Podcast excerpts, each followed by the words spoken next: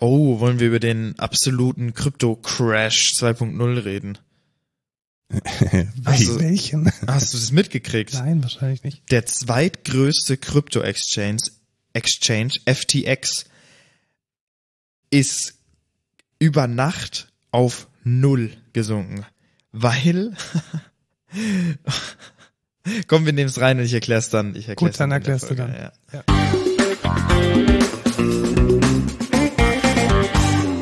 Hallo und willkommen zur 92. Folge Code Culture Podcast. Ich bin der Lukas. Und ich bin Markus und wir erzählen alle 14 Tage Tech News und was wir so erlebt haben und haben dann auch meistens ein Thema der Woche, welches Informatiker, Programmierer und Net-Citizen so interessiert.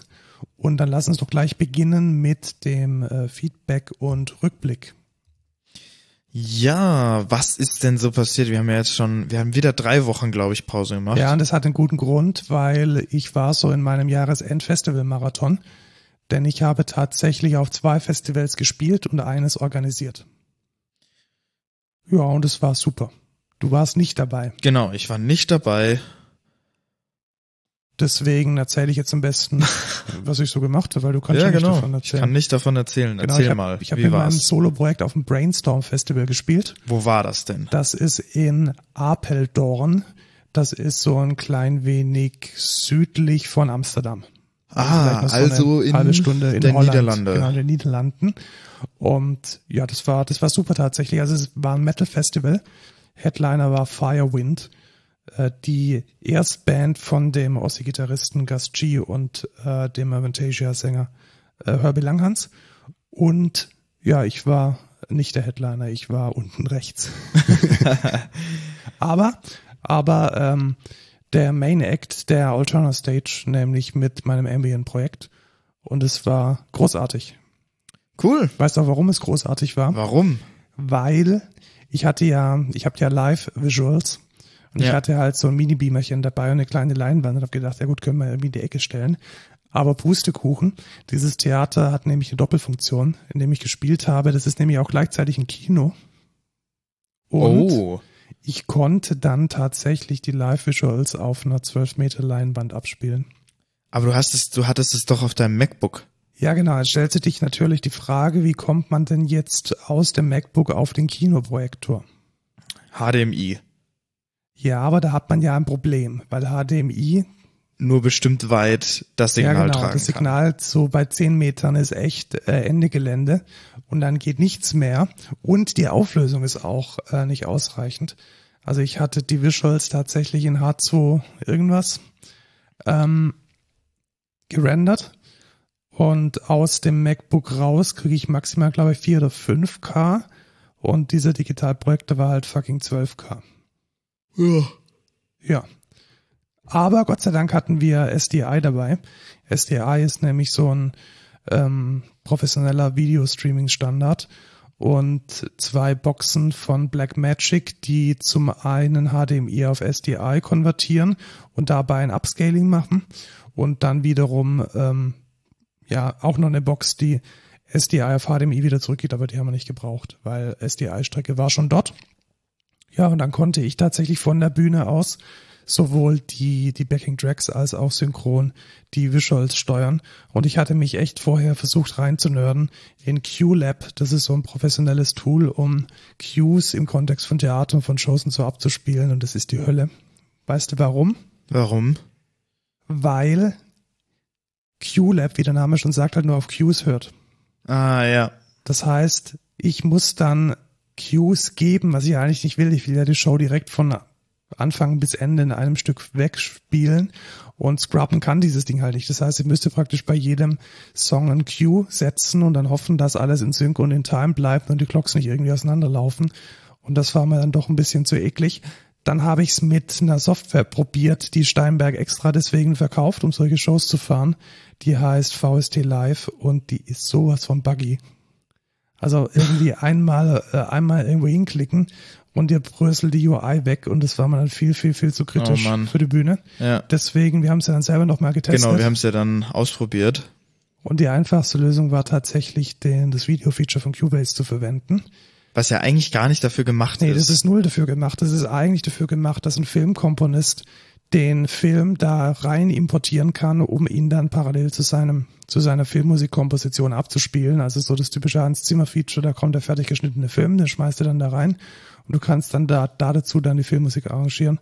Und genau das war da mit ein paar Klimmzügen, konnte man das dann auch in Vollbild und ohne Menüleiste anzeigen. Das war dann auch nochmal eine Vergewaltigung von macOS.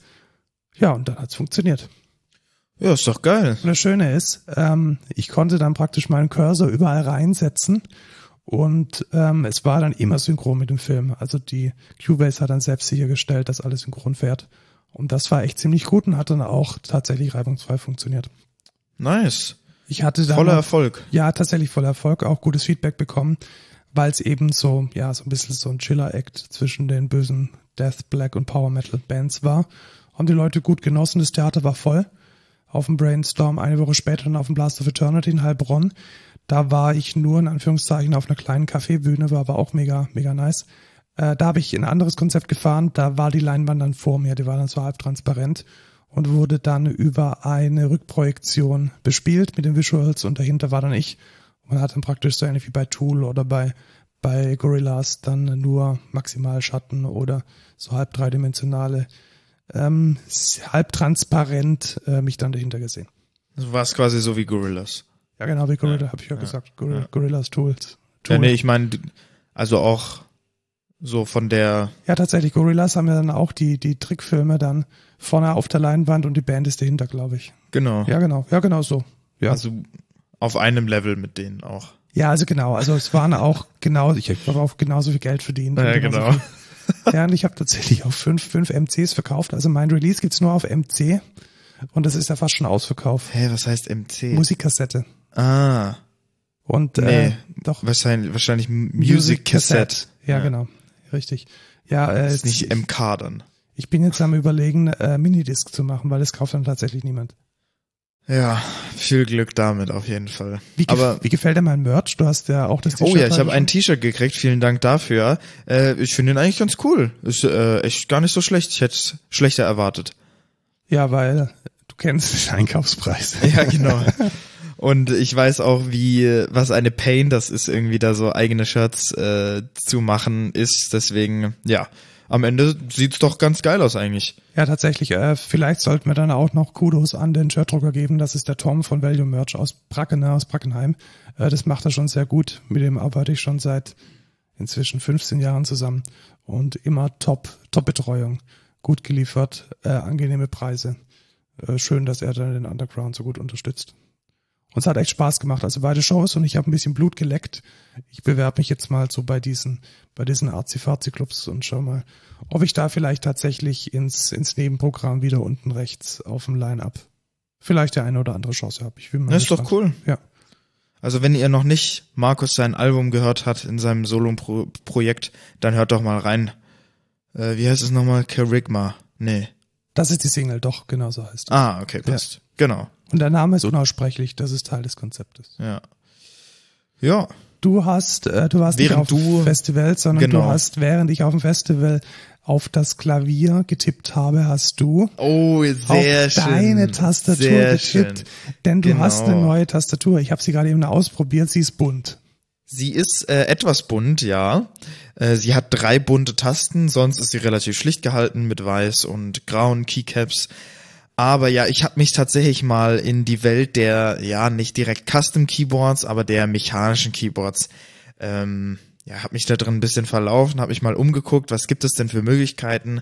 Und ich sehe immer diese coolen Streamer mit irgendwelchen geilen Custom Keyboards und so. Und ich habe das noch nie so wirklich verstanden. Ich dachte mir immer so, ja, okay, ich habe halt so eine Rubber Dome Membrane Tastatur, die wir halt auch in der Arbeit haben und ähm, habe mich damit eigentlich immer zufrieden gegeben. Ich glaube, ich hatte sogar einmal eine Gaming mechanische Tastatur ausprobiert und das hat mir gar nicht getaugt.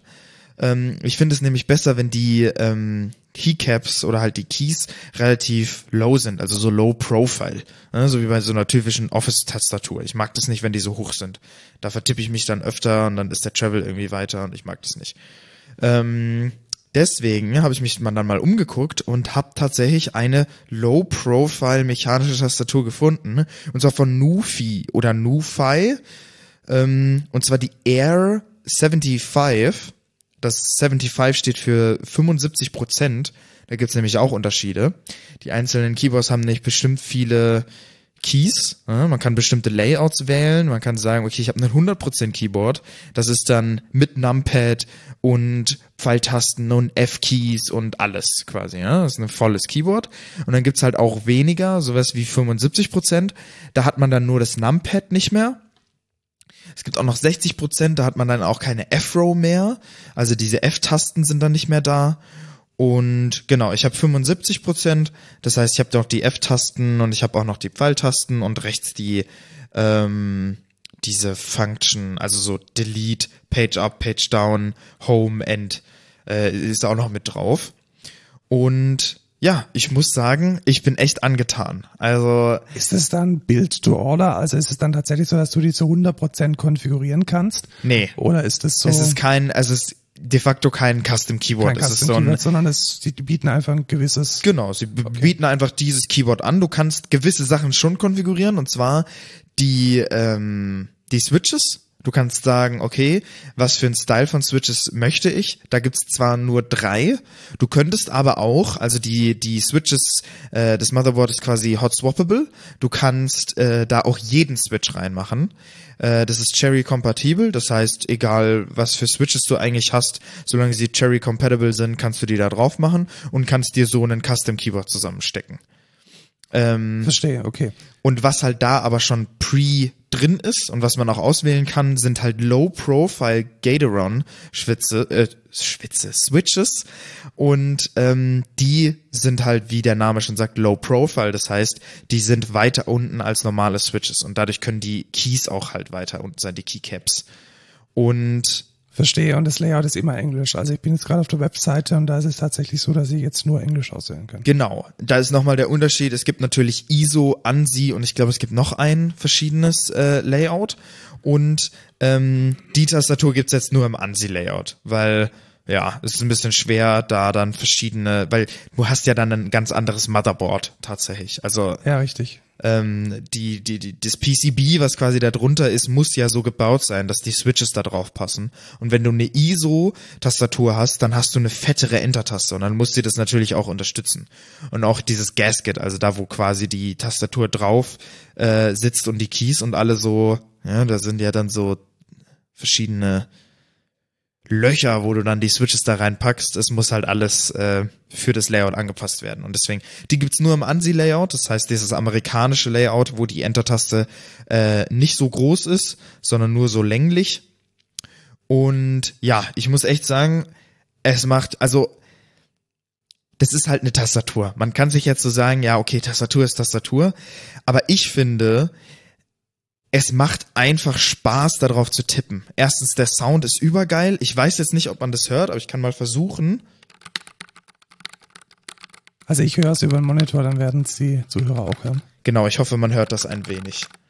Ähm, das kommt jetzt natürlich nicht so rüber, wie es tatsächlich im Raum klingt. Ähm, aber ich finde einfach, es ist unglaublich angenehm, darauf zu tippen. Ähm, und auch, ich habe Brown Switches jetzt drin. Das sind die Low Profile Brown Switches. Und ich finde es sehr, sehr angenehm. Also es ist schon sehr ähnlich zu so einer Membrane Rubber Dome Tastatur, die man sonst eigentlich hat, ähm, weil man halt so einen Tactile Bump, nennt man das, hat. Ähm, und ich finde es einfach unglaublich angenehm, darauf zu tippen. Es macht einfach Spaß. Es hat RGB, das ist natürlich ganz wichtig. Also ja. es leuchtet, das ist also, super. Das gibt's auch eigentlich gar nicht mehr. Also Custom-Tastaturen ohne Backlight, das ist ja, das ist ja peinlich. Ähm, aber es hat RGB, du kannst aber auch nur eine Farbe auswählen, wenn du das möchtest. Du musst nicht unbedingt irgendwie den ganzen Regenbogen da anzeigen lassen. Was ein Manko davon ist, ist zum Beispiel die ähm, MX Master, die wir, nee, die MX Keys, die wir hier haben. Die hat Shine-Through Keycaps. Das heißt, Ja, genau, man sieht dann auch noch die Buchstaben. durch die durch die Tastatur quasi durch. Und das hat man jetzt bei der in der Standardkonfiguration nicht, weil das sind PBT Keycaps und daher, dass die eh schon so low profile sind, äh, sind es keine Double Shots und deswegen kann man da quasi nicht äh, sieht man da die das Leuchten nicht durch. Ich habe es aber auch schon in einem Low Light Environment getestet und ich muss sagen, keine Ahnung, der Bildschirm vom Laptop ist eigentlich relativ hell und der Bildschirm vom Bildschirm, also der Bildschirm ist hell, quasi vom externen Bildschirm. Ähm, ja, ich weiß es nicht. Ich fand es jetzt nicht so tragisch, muss ich sagen. Ich habe da eine Frage und eine Anmerkung. Vielleicht erstmal mit der Anmerkung. Du hast auch dieses Folio, also diese, Ja. diese Höhle. Ja, Und das ist schon ziemlich cool. Erstmal, weil man es dann gut transportieren kann, aber das ist, glaube ich, gar nicht so der Mehrwert. Man kann dann den Deckel von dem Folio auch so aufstellen, dass man es als Stand für ein iPad nehmen kann. richtig. Und das finde ich sehr spannend, weil dann wird es nämlich auf einmal eine ziemlich, ziemlich gute iPad-Tastatur, die ähm, billiger und angenehmer zu tippen ist als den Quatsch, den Apple verkauft, weil das ist ja echt nur so eine Matte, die so ein bisschen äh, klicky-klicky hat. Ja. Und die zweite Frage, die ich hätte, ist, ob man denn mehrere Devices gleichzeitig anschließen kann. Ja, man kann bis zu vier Devices äh, quasi haben.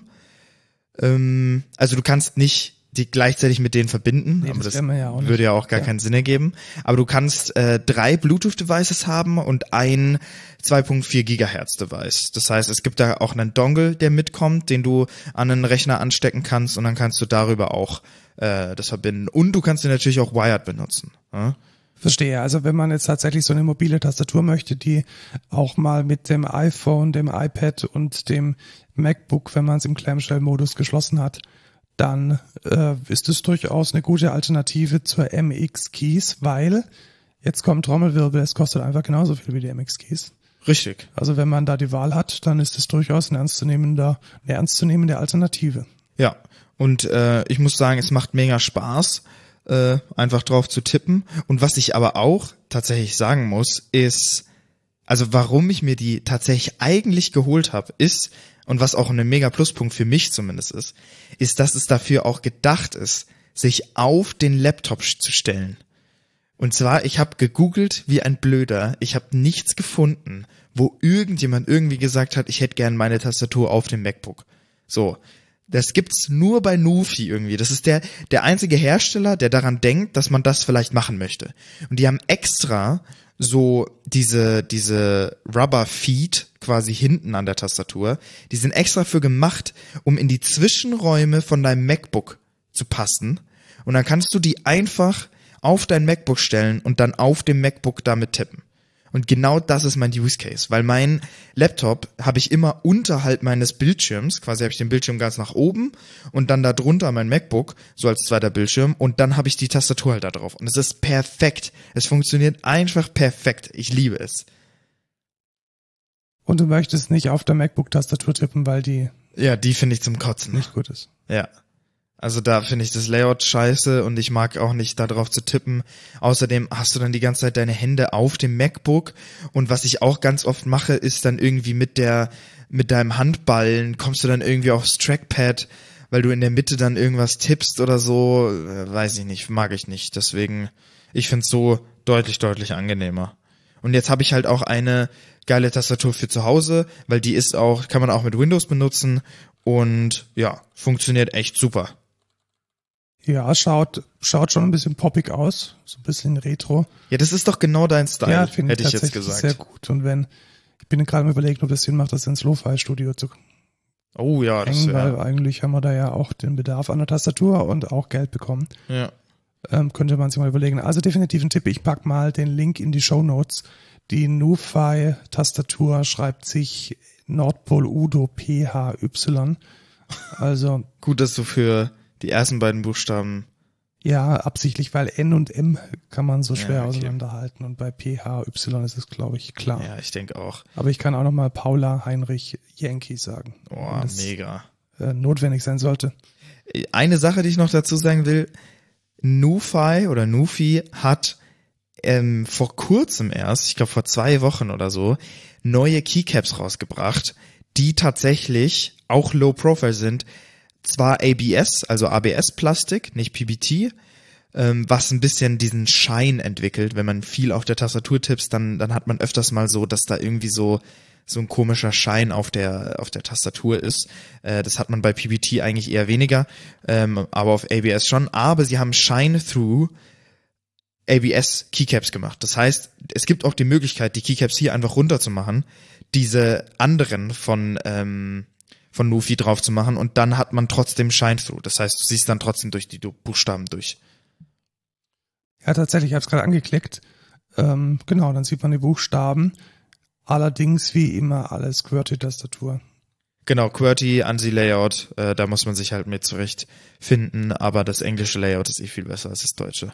Die Diskussion beginnen Kommen wir, wir jetzt zum nicht Makropad. Kommen zum Makropad, denn du hast dir noch was Zweites Ja, genau, ich habe mir noch was Zweites äh, gegönnt. gekauft, Schrägstrich gebastelt. Ja, obwohl es tatsächlich gar nicht mal so viel gebastelt war. Es ist echt relativ easy, weil man dafür nicht mal äh, löten muss. Und zwar ähm, habe ich auch nach einem Makropad gesucht. Jetzt, wo ich natürlich kein äh, Numpad mehr habe, dachte ich mir, ey, wie cool wäre das, so ein Makropad. Ja, ihr kennt ja bestimmt das Steam Deck, das haben ja, nee, das Stream Deck. Ach Mann, ey, die heißen so ähnlich. Das Stream Deck, was hier tatsächlich auch neben mir steht von Markus, wo man so bestimmte Aktionen auf Tasten legen kann und dann werden die ausgeführt. Bloß halt in einer billigeren, billigeren Variante und halt mit mechanischen Switches. Und da gibt es Makropads. Jetzt ist das Problem, diese Makropads sind relativ schwer zu kriegen, weil entweder sind immer alle ausverkauft, oder man muss irgendwie Custom PCBs anfertigen lassen, mega viel löten, mega viel selber machen und dann habe ich aber doch noch ein Starter-Kit quasi von einem Makropad gefunden, von Adafruit. Ähm, packe ich auch in die Show Notes. Ähm, und dieses habe ich auf DigiKey dann gekauft und das assembelt man einfach mega einfach. Also das ist ein PCB quasi.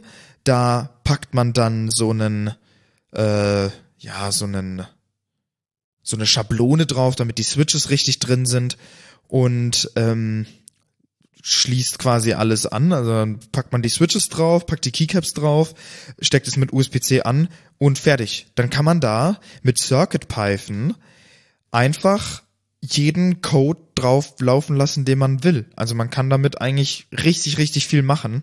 Ich benutze es jetzt quasi als so Shortcut-Erweiterer, weil ich mir nicht unendlich viele Shortcuts merken will, äh, die ich mit Raycast benutze. Äh, und hab da jetzt sowas drauf wie, okay, ich kann mein ganzes Spotify damit steuern.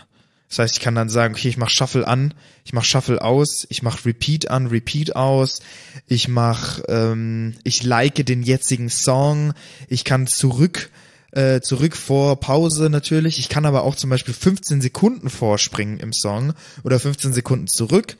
Ich kann ähm, damit Spotify öffnen oder ich ändere damit mein Output-Device. Das heißt, ich sage, okay, ich will, möchte jetzt nicht mehr das auf ähm, dem MacBook-Speaker laufen lassen, sondern auf meinem Jabra-Headset oder auf meinen AirPods. Und das weiß, also man kann das natürlich auf äh, Keyboard-Shortcuts legen. Ich weiß bloß nicht, wie practical das ist, weil äh, Ja, weiß ich nicht. Vergiss man de facto. Ja. Und du hast dann praktisch dieses Adafruit Makropad, ich glaube RP 2040 habe ich Ja, gerade gegoogelt. genau, du hast es tatsächlich Dreimal, vier Keys mit einem Endlos-Encoder. Das hat mich ein bisschen gestresst, muss ich sagen, dass der Endlos-Encoder so ein, so ein Punkt hat, wo er gerade steht. Aber das ist ja gerade der Sinn von einem Endlos-Encoder, dass ein, kein Punkt hat, wo er steht. Ja, das stimmt eigentlich. Ja, das ist das Einzige, was ich irgendwie ein bisschen ugly im Design finde. Aber ansonsten. Aber rein Ding theoretisch kannst du dir den es hat sogar ein Display. Ja, es hat, ja stimmt, das habe ich noch gar nicht erwähnt. Es hat auch ein Display, womit man dann quasi sagen kann, okay, was machen die einzelnen Keys? Mit einem kleinen Text von fünf Buchstaben oder so kannst du dann deine Keys beschreiben und ähm, kannst dann sagen, okay, was liegt tatsächlich auf welchem äh, Key drauf und funktioniert perfekt. Du kannst aber natürlich auch alles andere anzeigen. Also die Möglichkeiten sind grenz grenzenlos, weil du kannst halt jeden Code draufschreiben, den du möchtest, was ich einfach mega cool finde. Ja, tatsächlich. Also was, welchen Use Case ich jetzt gerade auch sehe, es ist halt auch ein super Triggerpad für Podcaster zum Beispiel. Also wenn wir jetzt hier regelmäßig irgendwelche Samples einspielen wollen würden, dann wäre das sicherlich auch eine sehr gut bezahlbare Alternative zu einem MIDI-Controller. Richtig. Weil, du, es genau. gibt nämlich auch eine direkte MIDI-Library, die du damit benutzen kannst. Ja, kenne ich äh, von Adafruit. Also Ja. grundsätzlich alles, was irgendwie Tasten hat, kann auch MIDI. Ja. Und ähm, ja, gerade mit der aktuellen Liefersituation von dem MIDI-Kram ist das sicherlich auch für Podcaster und solche, die es werden wollen, eine echt gute Alternative. Wäre auch ein super, ein super guter ähm, Hustenknopf, Räuspertaste. Ja. Und ähm, was halt auch geil ist, ist eben dieser, ähm, wie hast du es genannt, endlos? Äh, endlos Encoder. End, ja. Also ich nenne den Rotary Encoder, das ist halt so ein Drehknob, so ein Ding. Und wie gesagt, also standardmäßig kommt da so ein Ding mit, was man da draufsetzt, was so einen Strich hat, was natürlich wenig Sinn ergibt, weil, ja, endlos. Ähm, aber man kann natürlich auch einfach einen eigenen 3D printen, wenn man das möchte. Ja, weil du hast ja auch noch ein Case 3D printed Genau. und so, ein- so ein Ständer. Genau, es ist relativ bare bones und man sieht noch das PCB, wenn man jetzt das Standard-Ding mitnimmt und da habe ich einfach, äh, ja, gibt's auch Thingiverse äh, Cases für, äh, habe ich direkt einen Case dafür geprintet und dann auch noch so ein Stand, damit so ein bisschen elevated ist und ich die, den Screen besser sehen kann. Und ich kann jetzt zum Beispiel auch den Rotary Encoder dafür nutzen, dass ich sag, ähm, weil ich ja einen, äh, ich habe ja einen Tiling Window Manager und dann kann man durch die ganzen Fullscreen Applications switchen und das kann ich zum Beispiel auch damit machen. Das heißt, ich äh, switche dann durch alle meine Applications, indem ich da dran drehe, was halt mega geil ist, weil du halt voll schnell durchkommst. Du könntest da aber auch, was weiß ich, ein seitwärts Scrolling drauf machen oder du machst da einen Zoom drauf oder was weiß ich. Oder du machst was ganz anderes damit. Ich habe auch jemanden gesehen, der das mit Home Assistant verbunden hat und dann kann er damit das Licht dimmen. Ja, das wäre auch eine gute Idee. Oder Klassik, Klassiker halt, äh, Teams irgendwie zu steuern. Also Richtig. Kamera an, aus, auflegen, Mute an, aus, Lautstärke. Also Ja. ich glaube, wenn ich irgendwie panisch nach einem Fenster suche, dann ist es meistens Teams. Ja, und dann kannst du, das ist halt auch so cool, du kannst halt, wenn du willst, quasi so Remote Procedure Calls machen. Das heißt, der, ich sende dem oder der sendet mir, welchen Key gepresst wurde und dann kann ich mit einem Programm, was halt auf meinem Rechner läuft, dann sagen, okay, was passiert dann? Und dann könntest du auch sagen, okay, ich sag dem Pad, ähm, übrigens, gerade bin ich in Teams oder gerade ist Teams offen, dann switcht er automatisch zu dem Teams-Profil. hä? Das ist halt mega krass. Also das hat halt unendlich Möglichkeiten. Man muss sich bloß halt hinsetzen und das Ganze runtercoden. Was ich sehr spannend finde, da hat einer einen Halter gemacht, wo man dann die eine Space Maus für CAD Design mit reinpacken kann. Ja. Das heißt, du hast dann praktisch in einer Hand deine 3D 3D Maus und dieses äh, Triggerpad und das ist schon ziemlich nice. Ja, es ist ist halt mega geil. Du Ja. kannst damit so viel machen. Gut, eine, eine super Alternative, denke ich, zum äh, zum Stream Deck. Finde ich auch. Und es ist es leuchtet. RGB hat es auch. Ganz wichtig. Ja. Ja, aber es ist tatsächlich ziemlich geil, weil dann kannst du Ja, halt die, die einzelnen Keys äh, Color encoden und dann weißt du auch von der Farbe her, was welcher Key macht. Aber ja, das zum Feedback und Rückblick, glaube ich. Jetzt- Genau, Links sind in den Show Notes. Äh, Schaut's euch mal an, wenn ihr basteln wollt und mit Tastaturen äh, ein Fable entwickeln wollt. Kommen wir jetzt aber zu den News. Und ich glaube, eine Sache müssen wir auf jeden Fall besprechen. Nämlich, die, Das, worüber wir schon die letzten Wochen eigentlich nicht reden wollen, ähm, ist jetzt eingetreten. Wir haben noch gar nicht drüber geredet, oder? nee, wir haben noch nicht drüber geredet. Also Elon Musk hat Twitter gekauft und ist jetzt äh, drauf und dran, das Ding An die Wand zu fahren. dass er sowieso äh, übermäßig bezahlt hat, jetzt noch komplett äh, gegen Null zu fahren. Ähm, das schafft er sehr erfolgreich. Ja, tatsächlich, macht er ganz gut bisher. Ähm, ich find's sehr amüsant, muss ich sagen. Ja, es ist, also man kann sich so das Popcorn nehmen und dann irgendwie diesen Meltdown von der gesamten Plattform verfolgen. Ein Live-Reload auf der Timeline von Elon Musk und dann ist der Abend eigentlich schon gerettet. Ich habe mal einen Podcast verlinkt, nämlich Sascha Lobo und seine Frau, die Jule, die erzählen, die reden eine Dreiviertelstunde, wenn nicht sogar länger, darüber, wie Elon Musk, was er alles getan hat, damit Twitter jetzt irgendwie zugrunde geht. Ich glaube, wir können es hier nur noch mal kurz zusammenfassen. Es gab bei Twitter, bevor Elon Musk es gekauft hat, ein Feature, das war dieser blaue Haken. Das Ja, heißt, dieser blaue, wäre blaue Haken, der sagt allen Leuten, die dein Profil besuchen oder deine Tweets lesen, dass diese Person verifiziert ist. Ja. Das bietet sich zum Beispiel an für Prominente. Wenn man zum Beispiel Sascha Lobo ist, dann möchte man ja nicht, dass irgendwie äh, irgendein Troll sich Sascha Lobo nennt und dann irgendwie Quatsch von sich gibt. Genau. Und genau diesen blauen Haken, den hat Musk jetzt in der Nacht- und Nebel-Aktion umgewidmet in ein Feature, das man irgendwie so Twitter Blue nennen könnte. Dummerweise checken das die Leute halt nicht. Ja, es ist halt, es ist halt genau das Gleiche und jetzt kauft man sich die Verification. Und Ja, dann- obwohl es ja eigentlich ein anderes Produkt ist. Und das Ja. hat in dieser Woche, wo das Ding irgendwie online war, zu so viel Verwirrung gesorgt und zu so viel Chaos gesorgt. Und es sind Troll-Accounts und Satire-Accounts, die dann andere impersonated haben. Vor allem das Geilste war ja, Elon Musk hat gesagt, jetzt wo er auf Twitter ist, ist das die Free Speech Plattform und man kann alles sagen, was man will und jetzt ist hier mal, jetzt darf man auch mal Spaß machen und jetzt wird man nicht direkt zensiert oder so ein Scheiß. Was passiert direkt, nachdem er das sagt, gefühlt?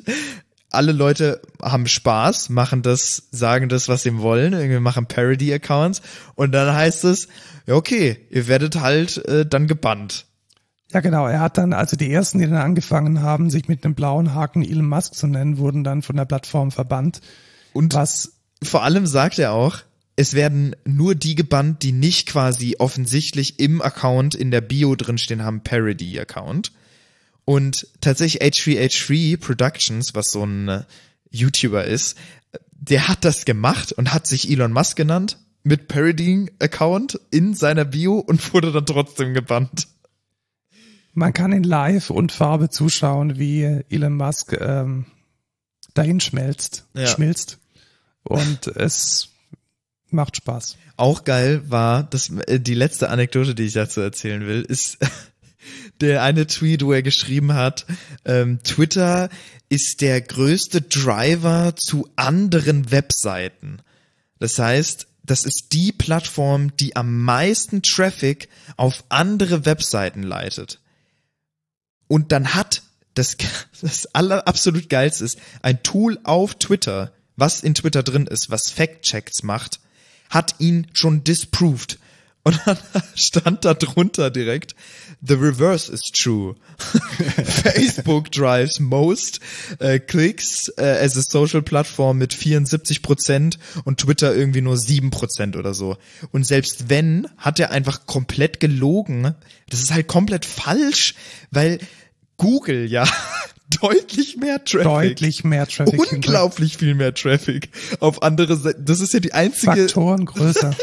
Das ist so dumm. Was ist das für eine Aussage? Also, weiß ich nicht. Also wir haben tatsächlich dann zudem noch das Problem, dass Twitter tausende von Leute entlassen hat, unter anderem Head of Human Rights, also insbesondere diese Abteilung, die in Ländern, in denen Twitter ein wichtiges politisches Instrument ist, sicherstellt, dass Menschenrechte eingehalten werden und zum Beispiel Daten nicht an die potenziell ähm, faschistische Regierung übermittelt werden katastrophale Zustände. Also ich bin tatsächlich gerade an einem Punkt, wo ich denke, das könnte das Ende von, Ende von Twitter sein. Das glaube ich auch. Und ich glaube auch, dass Twitter nicht mehr trustworthy ist. Also wenn ich jetzt tatsächlich in einem nicht demokratischen Land eine Revolution anstrengen würde, würde ich nicht wissen, ob da meine Daten auf Twitter noch safe sind. Ja.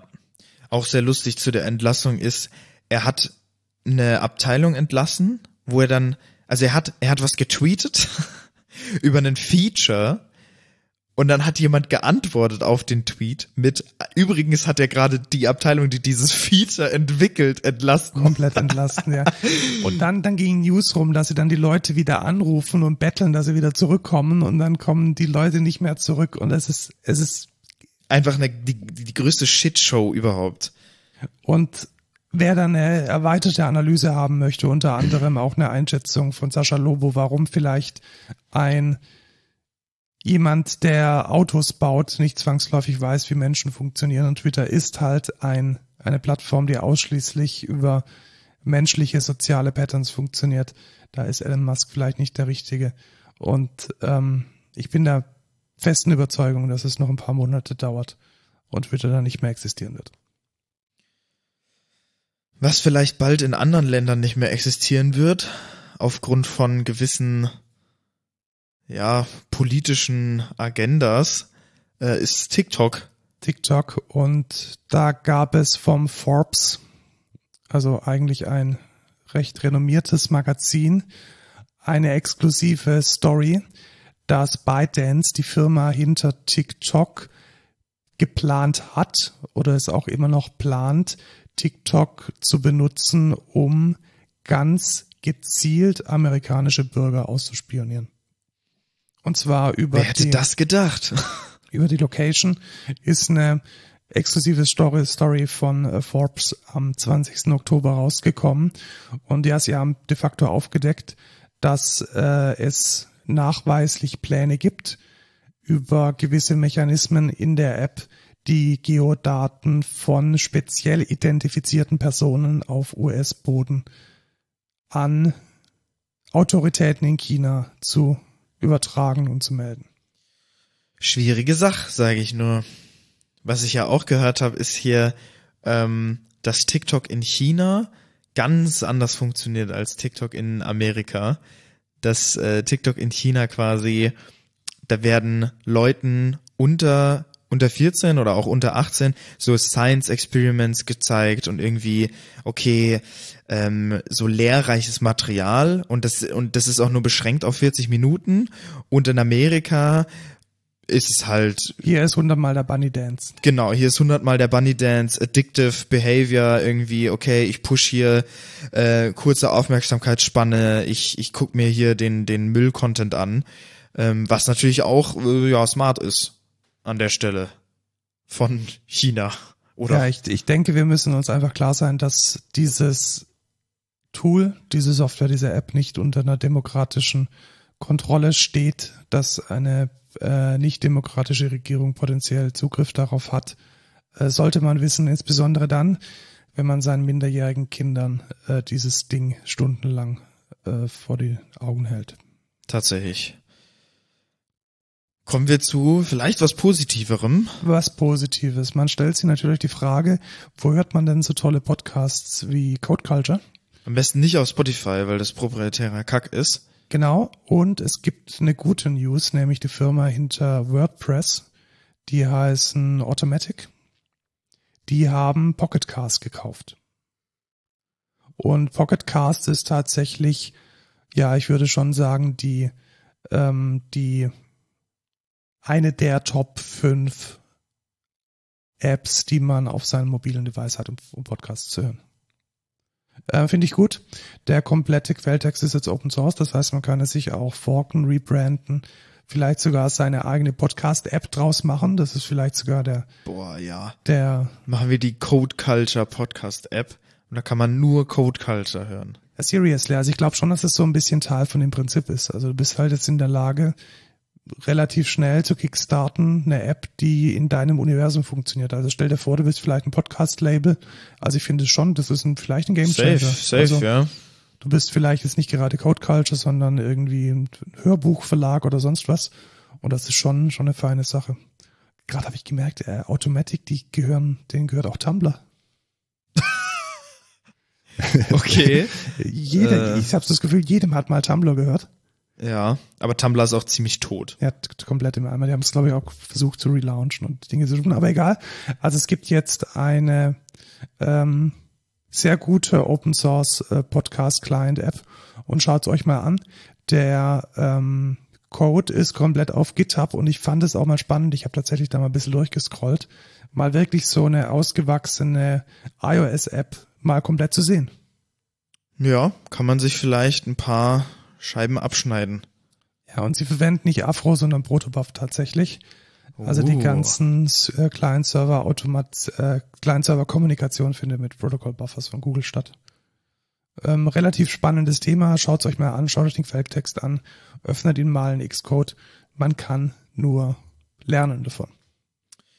Welche, die nächste App, die wir uns angucken, ist nicht Open Source. Nein, aber sie ist tatsächlich gut. Und zwar muss man das tatsächlich wissen, dass es die gibt. Nämlich jeder von euch kennt wahrscheinlich den DB Navigator. Das ist die Bahn-App, die euch eure Tickets und die Fahrpläne und Informationen zum Zug und Verspätungen anzeigt, auch Bahnbonuspunkte und so shit. Und die wurde jetzt reimplementiert. Also die, die Bahn hat sich offensichtlich nicht für ein Big Bang Release entschieden, also irgendwie die alte App raus, eine neue App rein oder das als Update zu verkaufen, sondern ihr müsst dediziert in den App Store gehen und dann nach Next DB Navigator suchen oder den Link bei uns in den Shownotes verwenden, um dann die Next DB Navigator App quasi die neue Version zu kriegen. Da könnt ihr euch dann auch mit eurem Bahnkonto einloggen und ich muss schon sagen, die User Experience ist schon geil. Okay. Also die haben an der Stelle wirklich, wirklich, wirklich vieles, äh, vieles richtig gemacht. Ja, ich muss es mir mal anschauen, auf jeden Fall. Ja, schaust dir mal an. Also die- ganze, die ganze Buying User Story ist echt gut gemacht. Ähm, die, die Info zur aktuellen Reise ist noch besser. Das war immer so ein bisschen friemelig, so was, wie schicke ich jetzt irgendwie eine Verbindung in diesem meine Reise-Tab und da musste man da oben drauf gehen. Da gibt's jetzt auch so eine Complication, die dann in deinem Sperrbildschirm erscheint, wenn du dann Always On Display hast. Und dann, Oh, es gibt einen Dark Mode. Es gibt einen Dark Mode Geil. und du, du holst dann einfach nur dein, ähm, du holst dann einfach nur dein, äh, dein Handy raus und siehst dann direkt am Sperrscreen die ähm, deine aktuelle Verbindung. Also viele Dinge sind da echt gut gemacht und es lohnt sich up to date. Ich weiß jetzt noch nicht, ob sie feature complete ist. Nein, haben sie auch gesagt, die ist nicht, nicht feature complete, aber sie bringen jetzt nach und nach alle Features rüber. Genau, und schau da einfach mal diese, dieses, ähm, diese, dieses ähm, Widget an, welches dir sagt hier irgendwie dein IC 598. Also das ist schon, ist eine feine Sache. Ja, finde ich eigentlich ganz geil. Äh, Schaut euch mal an, äh, müsst ihr dediziert installieren. Oh, das ist geil. Oh, das ist cool.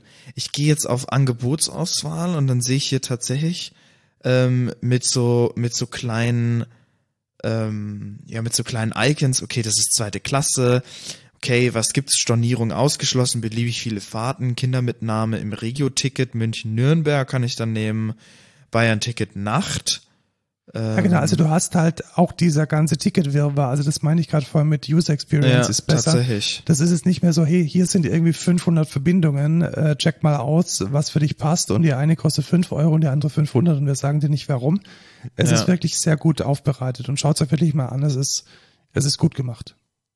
Ja, finde ich, finde ich auch. Dann kommen wir zur, zum kleinen Skandal in der Grafikbubble. Oh no. Ähm, wenn, Was ist passiert? schlimme Dinge sind passiert. Wusstest du, dass es eine Firma gibt, die äh, ein Urheberrecht auf Farben hält? Ach, der Scheiß. äh, ja, wie heißen die? Ähm, Pantone. ja, genau, Pantone, ja. Also Pantone oder Pantone auf Englisch ist eine Firma, die verdient Geld damit, dass sie Farben definieren. Also man kann natürlich kein, man kann eine Farbe nicht urheberrechtlich schützen, aber man kann, Frag mal die Telekom. stimmt, ja, die haben doch die tatsächlich ein Geschmacksmuster auf Magenta oder so. Dieses, Ja, dieses 100% Magenta. Magenta. Ähm, also man kann jetzt nicht irgendwie ein Patent auf eine Farbe haben, und niemand darf dann diese Farben mehr verwenden, aber was man darf, ist ähm, eine Spezifikation von Farben patentieren oder schützen. Und genau das macht Pantone. Das heißt, Pantone bringt hauptsächlich, früher haben sie so Fächer rausgebracht. Ich glaube, ich habe jetzt sogar noch einen im Schrank liegen. Ja. Das sind, ich habe einen im Schrank liegen, gell? Das sind verschiedene Farben drauf und da steht dann drauf, wie die Farbe heißt. Und wenn man Und Drucker, wie sie aussieht. und wie sie aussieht, genau. Und wenn man Drucker ist, dann steht da auch nochmal so ein Mischverhältnis dran, wie man die mit Grundfarben zusammenbastelt. Und es sorgt dann praktisch dafür, dass ein Designer sicher sein kann, dass wenn er diese Farbe im äh, Photoshop oder im Illustrator auswählt, dass der Drucker dann diese Farbe genauso mischt. Also es garantiert dir praktisch eine gewisse Farbechtheit. Du kannst dann damit Vor allem kannst du auch gut vergleichen. Also wenn du, was weiß ich, wenn du in Textil arbeitest und du hast einen Prototyp, dann kannst du sagen, okay, das ist die Farbe, die ich will oder die ich wollte. Wie sieht das denn im Vergleich mit der echten aus? Ja? Und Ja, das ist genau. ganz, das ist ganz schwierig zu machen, weil Bildschirme verschieden ka kalibriert sind. Da sind Farben manchmal nicht echt.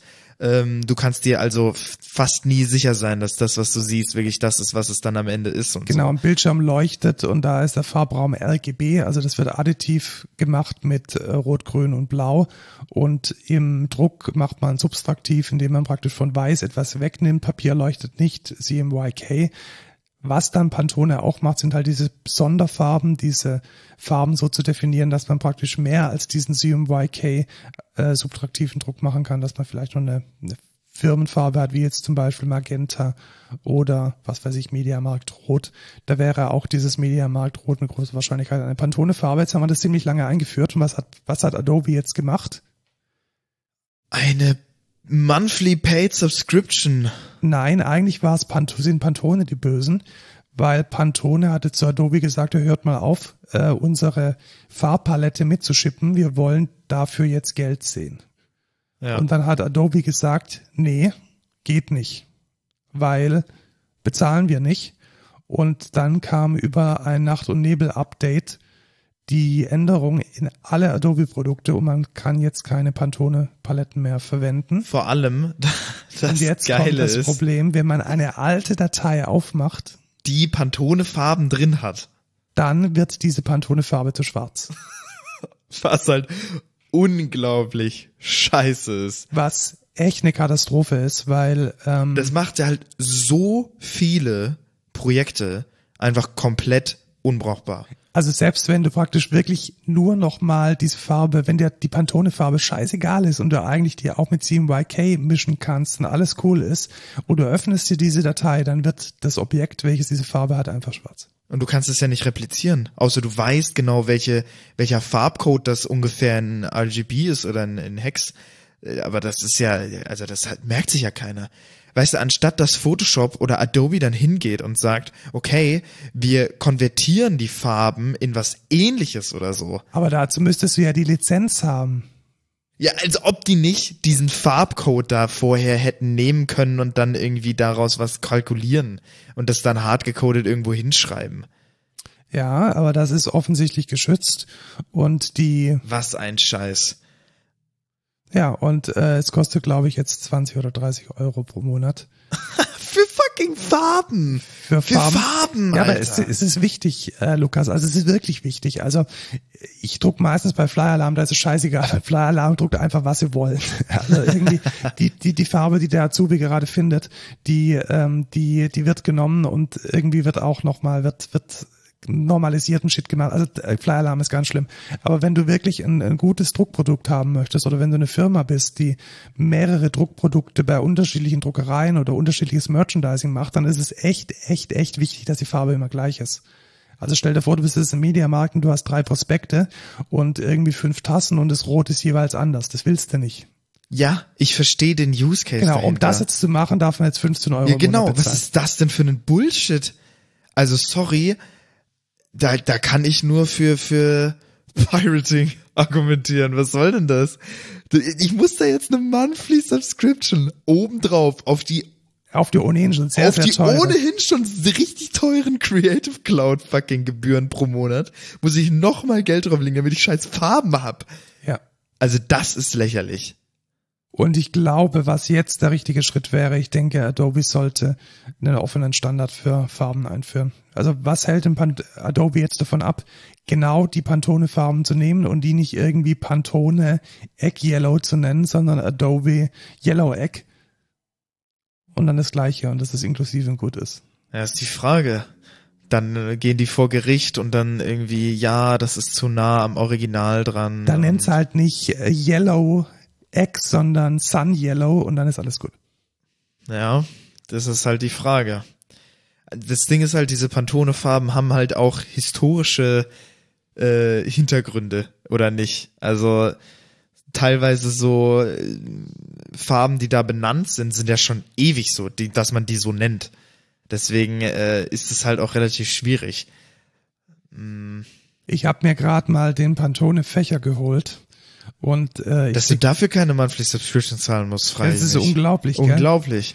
Äh, da habe ich einmal einmal dafür bezahlt und so habe ich hier einen Solid Coated, also einen CMYK Fächer und ja, die heißen tatsächlich einfach nur Pantone Red 032, Ja, okay. also die haben nicht mal irgendwie besonders äh, fantasievolle Namen, das ist alles relativ. Es ist halt auch, die, übrigens, diese Pantone-Dinger sind fucking teuer. Also so ein Fächer ist jetzt nicht ganz so teuer. da, da kostet aber auch so um die 60 Euro. Ja, genau. Da, da sind scheiß Farben drauf. Das ist so unglaublich. Das ist so unfucking Aber weißt du, wenn du einmal einen Druck, also ich habe mir den gekauft, als ich einen Druckauftrag abgegeben habe an Fly Alarm und das war, das war ein Booklet tatsächlich. Und eine Seite sah halt aus wie Hund. Also der Kontrast war eine absolute Katastrophe, man konnte nichts lesen. Und genau an dem Zeitpunkt habe ich mir gedacht, F it, ich kaufe mir diesen Fächer, dass ich wenigstens bei, bei Kontrast, wo ich mir nicht so ganz sicher bin, ob die funktionieren, dass ich da mir dann die, die Farben auf diesem, auf diesem Code anschaue. Mache ich auch tatsächlich manchmal, aber jetzt kann ich es nicht mehr. Ja. Naja. Kommen wir zur nächsten Story, die ich mindestens, naja, nicht genauso dumm, aber auch, also, äh, weiß ich nicht, wer da jetzt wieder gedacht hat, das braucht man in der App. Und vor allem fünf Jahre zu spät. Ja, genau, fünf Jahre zu spät und komplett die Zielgruppe doch verpasst. Wer benutzt denn? Okay, Lass uns erstmal ja. die Story erzählen, bevor wir uns aufregen. Es gibt einen äh, wunderschönen, kryptografisch sicheren Messenger, der auch noch zwischen Open Source ist, der heißt Signal. Und Signal ist genau das, was es sein soll, nämlich ein sicherer Messenger.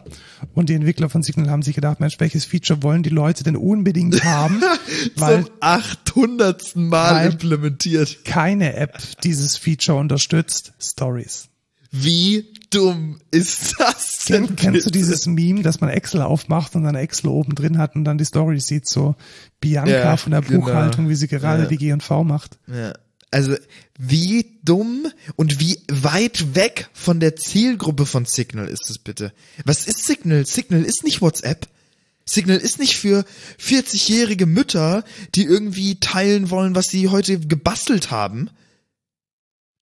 Signal hat Stories. Und von, ich habe wirklich viele, Das- viele, viele Kontakte auf Signal. Also locker irgendwie so 200, 300 und rate mal, wie viele Stories gerade aktiv sind. Null. Null. Was ist denn das auch? Das ist doch komplett an der Realität vorbei. Signal ist für mich kein Social Network. Signal ist ein Messenger und nur ein Messenger. Und wir wetten, die haben Venture Kapital eingesammelt und müssen jetzt irgendwie Shit machen. Alter, ja, dann mach doch irgendwas anderes. Ich schau mal kurz nach. Ja, aber Das ist doch, das ist wieder so ein typischer Snapchat-Move, wo du dir so denkst, what the fuck? ja, Das ergibt doch gar keinen Sinn. Also ich kann es verstehen, zu, auf WhatsApp das zu machen, weil WhatsApp hat jeder. WhatsApp benutzt jeder, gefühlt.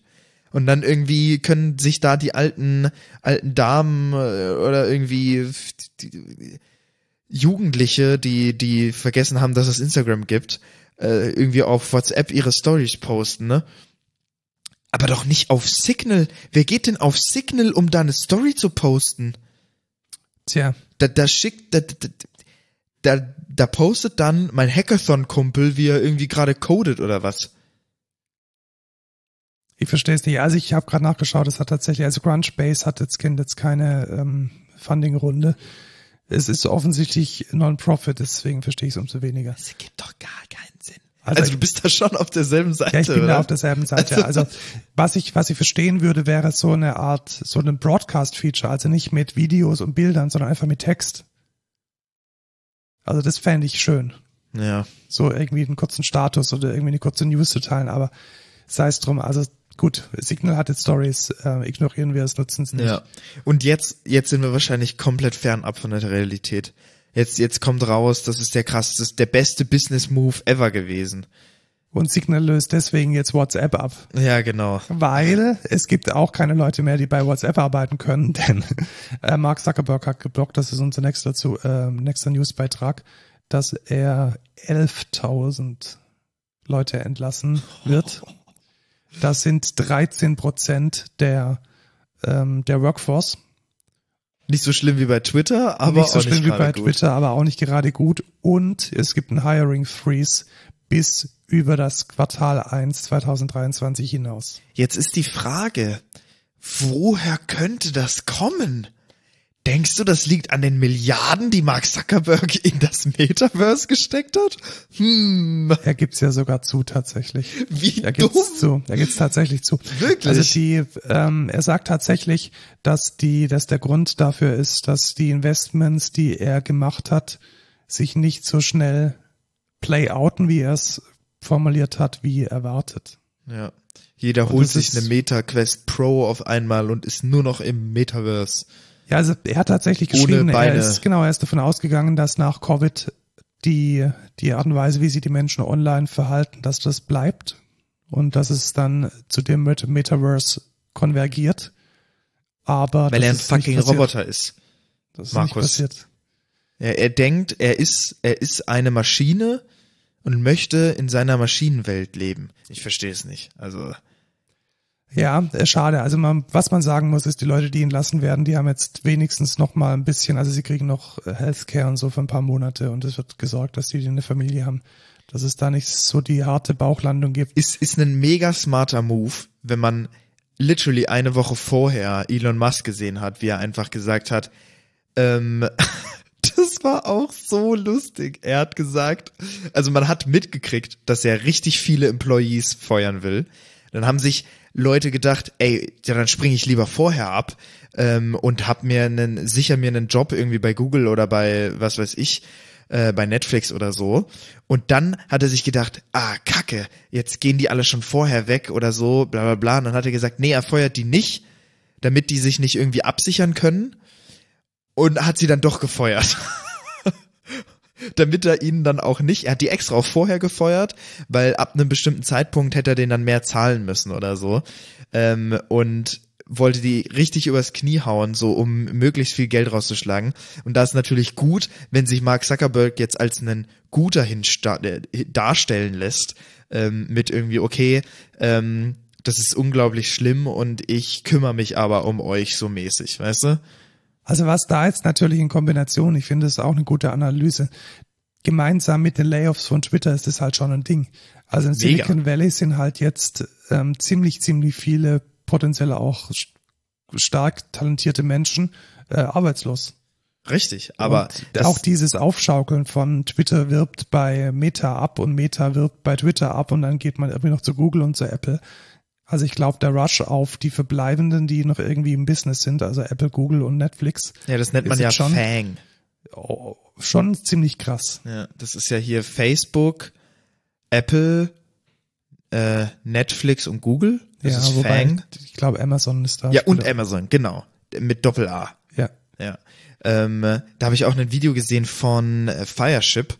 Hat er nämlich auch drüber geredet, äh, is Fang dying? Ähm, und ja, es ist, es sieht gar nicht mal so gut aus, weil ich meine, bei den anderen, ähm, die sind jetzt auch nicht so, glaube ich, dabei, dass sie sagen, ich meine, Netflix ist jetzt. Also ich habe gerade noch mal gegoogelt. Ähm, Google selbst hat gerade kein Hiring Freeze, aber ähm, wie es bei Amazon ausschaut, weiß ich auch nicht. Aber wenn zwei davon halt gerade kränkeln, das ist schon ja. spannend. Und ich meine, das, was über Amazon auch teilweise wieder rauskommt mit irgendwie, ähm, da müssen die Worker irgendwie, ach, da habe ich auch eine Story mitbekommen, da müssen die Worker irgendwie aus dem Fenster springen, damit sie aufs Klo gehen können und so. Ich weiß nicht, was Jeff Bezos mit Pinkeln bei der Arbeit hat, aber irgendwie gefällt ihm das nicht, glaube ich. 3. November, äh, Amazon Access confirms corporate hiring freeze through Ja. end of year. Also Amazon stellt gerade auch nicht ein. Ja, es sieht, es sieht nicht gut aus. Kommt zu Excentra. Genau, wir stellen tatsächlich ein. Richtig. Genau, geht nicht zu Google, geht nicht zu Amazon, äh, bewerbt euch bei Excentra. Das war der Werbeblock und wir kommen dann zum einem Thema, das ich schon mal, das ich schon mal besprochen hatte und es kann nur schlechter werden. Es ist echt traurig. Worum geht's? Äh, wenn ihr euch erinnert, ich hatte schon mal gerantet über die Gematik. Die Gematik ist die staatseigene GmbH, welche die Telematik und Infrastruktur, technische Infrastruktur bereitstellt, diese Gesundheitskarte und die elektronische Krankschreibung und so weiter. Wir wollten das in unsere Software integrieren und das ist einfach, also Es ist kacke. es ist 30 Jahre alte Technologie, also die Experten von unter euch, die sich auskennen, SFTP, äh, SOAP, diese Technologie wird verwendet, um die elektronische Krankschreibung zu machen. Es ist ein Trauerspiel. Und es gab da jetzt einen weiteren Skandal, der euch und uns alle Millionen von Euro kosten wird. Nämlich funktioniert gerade die gesamte Telematikinfrastruktur über ein VPN. Das heißt, die Ärzte sind mit dieser Infrastruktur äh, über ein VPN verbunden, virtuelles privates Netzwerk. Und der Zugang zu diesem VPN funktioniert ausschließlich über Hardware-Konnektoren. Okay, also sowas wie ein äh, VPN Gateway, aber eben in, in Hardware. Und die kosten 2000, ah, ach so. 2000 Das heißt, die stellen dir dann so einen, so einen dir so Cisco-Router. Cisco-Router dahin und der hat dann irgendwie Shit drin und damit wird dann deine Ja, elektronische Gesundheitskarte und dieses ganze Ding klar, ergibt mega Sinn, das so zu machen. Mega viel Sinn, weil Ja. VPN kann man ja nicht mit Software machen, das geht nicht. Ja. Und äh, diese Konnektoren, die wurden dem freien Markt zugeführt. Das heißt, es gibt eine Spezifikation und du kannst dich dann die dieser Spezifikation anschließen und dann eben diese Konnektoren bauen. Und das haben drei Firmen gemacht, die da offiziell erlaubt sind. Und das ist von äh, drei Firmen, die Secunet, die Compu Group und Research Industrial System Engineering RISE aus Österreich, die machen das. Und jetzt passiert Folgendes. Eine dieser, ja, alle diese Konnektoren, die haben ein Zertifikat, welches nächstes Jahr im Herbst auslaufen wird. Nein, sag mir nicht, man muss die ersetzen. Es kommt besser. Ein Zertifikat, das im Herbst auslaufen lässt. Und wie würdest du denn ein Zertifikat austauschen, Lukas? Remote? Ja. Bitte sag mir, es ist remote. Zwei dieser Firmen sagen, ja, kein Ding, machen wir. Und ein Hersteller sagt, das steht nicht in der Spezifikation. Liebe Gemantik, das steht nicht in der Spezifikation. Also wir hätten jetzt gerne, dass ihr für all diese Konnektoren, wohlgemerkt, in jeder Arztpraxis steht einer, da hätten wir jetzt gerne, dass ihr neue kauft, weil das steht nicht in der Spezifikation. Und das ist die Compu Group Medical. Und die haben sich geweigert. Und da muss jetzt, da muss, oh nein. Also Stand heute müssen jetzt diese Geräte von dieser Firma komplett ausgetauscht werden auf Kosten der, des Gesundheitssystems, kostet Millionen von Euro, weil zwei Perspektiven, diese Arschlochfirma äh, es nicht auf die Reihe kriegt per Remote die Zertifikate auszutauschen. oder es nicht will, eher wahrscheinlich Ja. nicht will. Und die, oder Thema Nummer zwei, weil die Gemantik es eben nicht in die, ins Lastenheft reingeschrieben hat, dass man das tun können muss. Und besonders witzig ist, dass es einem Hacker vom CCC ähm, gefunden ist, nämlich Flipke, ähm, das Ding trotzdem zu flashen. Ach so. Also eigentlich könnte geil. jetzt unter natürlich unter unter was weiß ich, welche Lizenzvereinbarungen da gebrochen werden. Aber es gibt ein Stück Software, das es austauscht, ähm, ohne dass die der Hersteller dafür Oh etwas Gott. tun muss. Ist das, ach, es ist so traurig. Heute nur traurige News, ey. Das ist wirklich Ach, ähm, es ist so traurig. deutsche Bürokratie und IT-Projekte in Ich frage mich manchmal, wer denkt denn danach? Wer ist denn da? Das können, das müssen doch irgendwie alle 50 Jahre alte InformatikerInnen sein, die alle keine Ahnung haben, wie man heutzutage Informatik macht. Lukas, wir hatten drei oder vier, das ist jetzt, ich bin ja unter keinem NDA, ich habe nichts unterschrieben, ist mir scheißegal.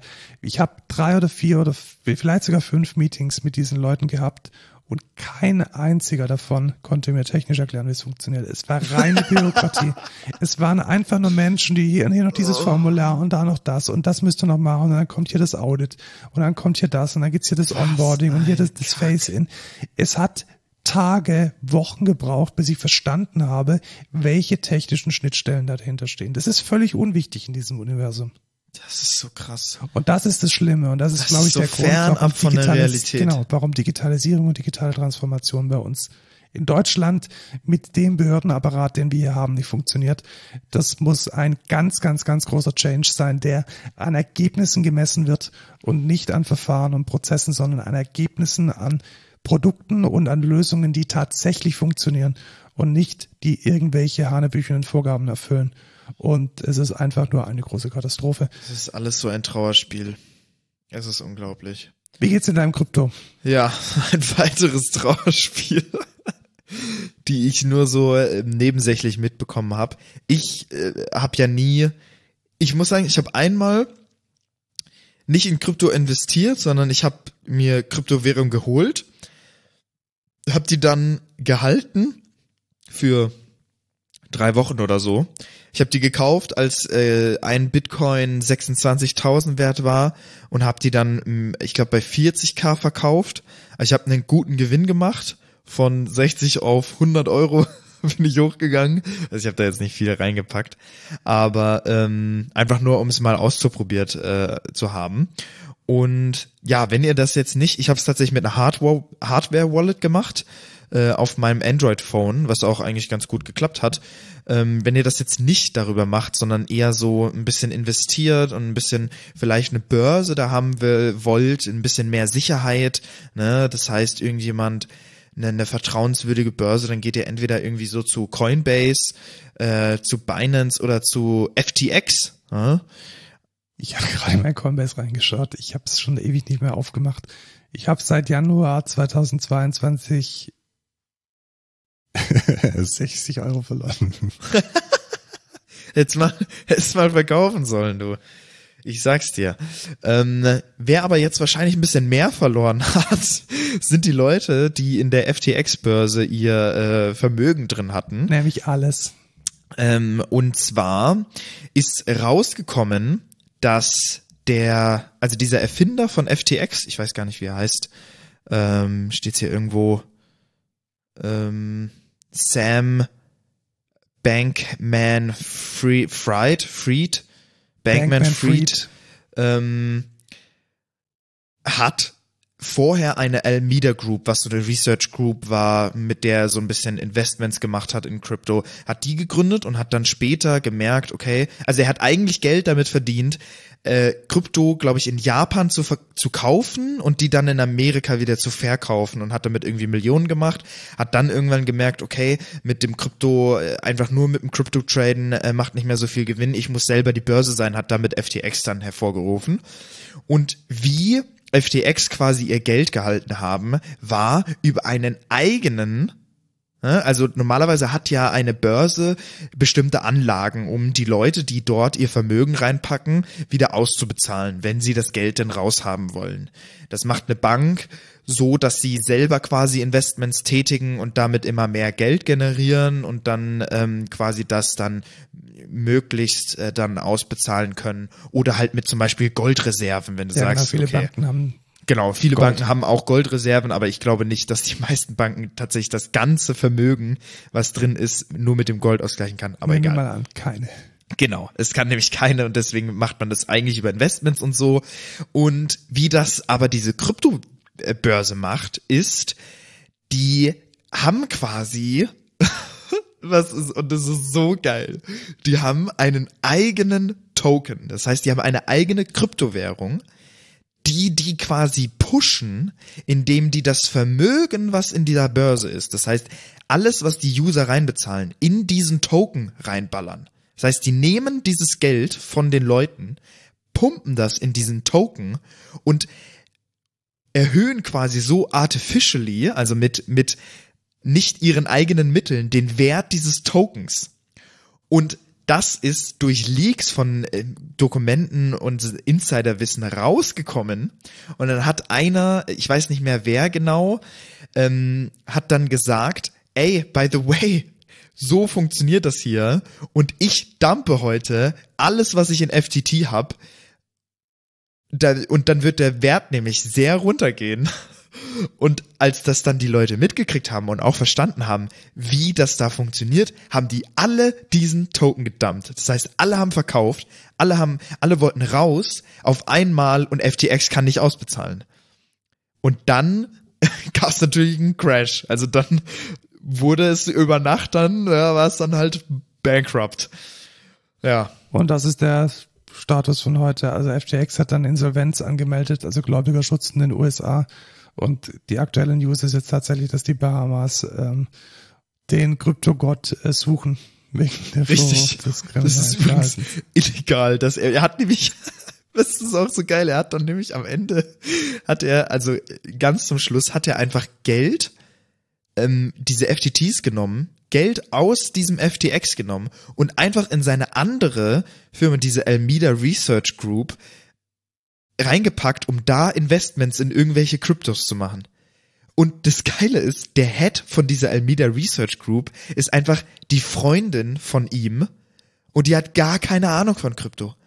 Die, die hatte mal so ein Interview gegeben, wo die so gesagt hat, ich habe keinen Schimmer. Ich arbeite mich gerade in diese Work Ethic ein bisschen rein und guck, ähm, in welche Shitcoin ich mich heute reinlese und wo rein ich investiere. Die hat keine Ahnung davon. Und die investieren da in den größten Müll.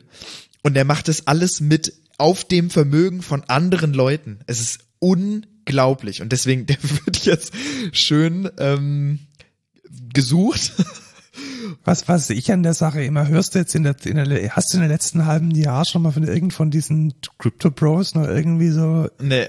tolle Dinge? Die, die hey, waren, die waren jetzt alle, die waren auf einmal alle ganz auf leise. Auf einmal sind die alle ziemlich leise. Also keiner labert mich, oh, Crypto, ich habe jetzt äh, wieder hier investiert äh. in Höre ich auch nicht mehr. Hör ich, hör ich, hör ich gar nicht mehr. Ich weiß gar nicht wieso. Weiß auch nicht warum. Und es ist alles so, alles was man gesagt hat, das ist eine fucking Bubble. Das wird irgendwann, komplett runterstürzen und jetzt sind wir halt da. Es ist halt, es ist sehr traurig.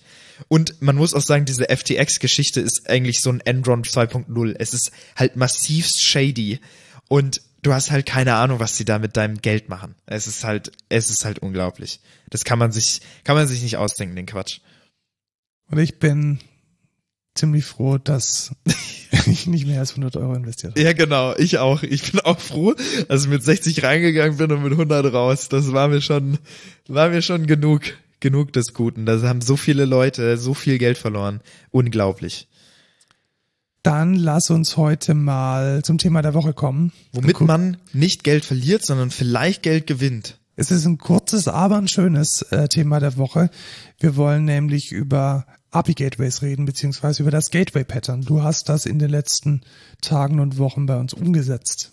Ja, tatsächlich. Und zwar ist es so, in einer Microservice-Architektur, sage ich mal, ist es relativ schwierig, den Überblick zu behalten über verschiedene ja, Entry Point, sag ich mal, in deine Microservice-Architektur. Das heißt, wie hat man es vielleicht vorher gemacht? In einem Kubernetes-Cluster hat man verschiedene Eintrittspunkte, Ingresses, die dann zu den einzelnen Services gehen. Jetzt ist es so, man möchte die aber ja bestimmt verwalt verwalten. Das heißt, man möchte da vielleicht äh, ein Rate-Limit drauf machen. Man möchte vielleicht bestimmte ähm, IPs nur zulassen. Man möchte vielleicht IP-Blocking machen. Was weiß ich, einen, einen Retry. Boah, Cores will man vielleicht generisch irgendwie implementieren. Oder auch, was äh, auch unser Use Case ist, OIDC implementieren, Security. Token Auth, ähm, JWT Authentication, Authorization, solche Sachen. Jetzt ist es natürlich das Ding, das kann man jetzt in jeden Microservice einzeln einfügen und einzeln irgendwie konfigurieren, reinpacken, programmieren. Das ist halt relativ teuer, wenn man 20 Services hat. Deswegen gibt es ein Pattern, mit dem man das Ganze machen kann, und zwar nennt sich das das Gateway Pattern, das API Gateway. Jetzt gibt es hier verschiedenste Möglichkeiten, das zu machen.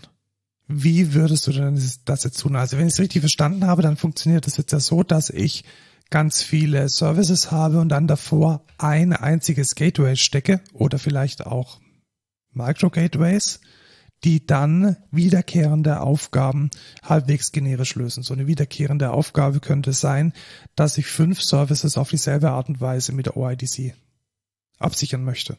Genau. Oder ein Rate Limiting drauf haben will. Genau.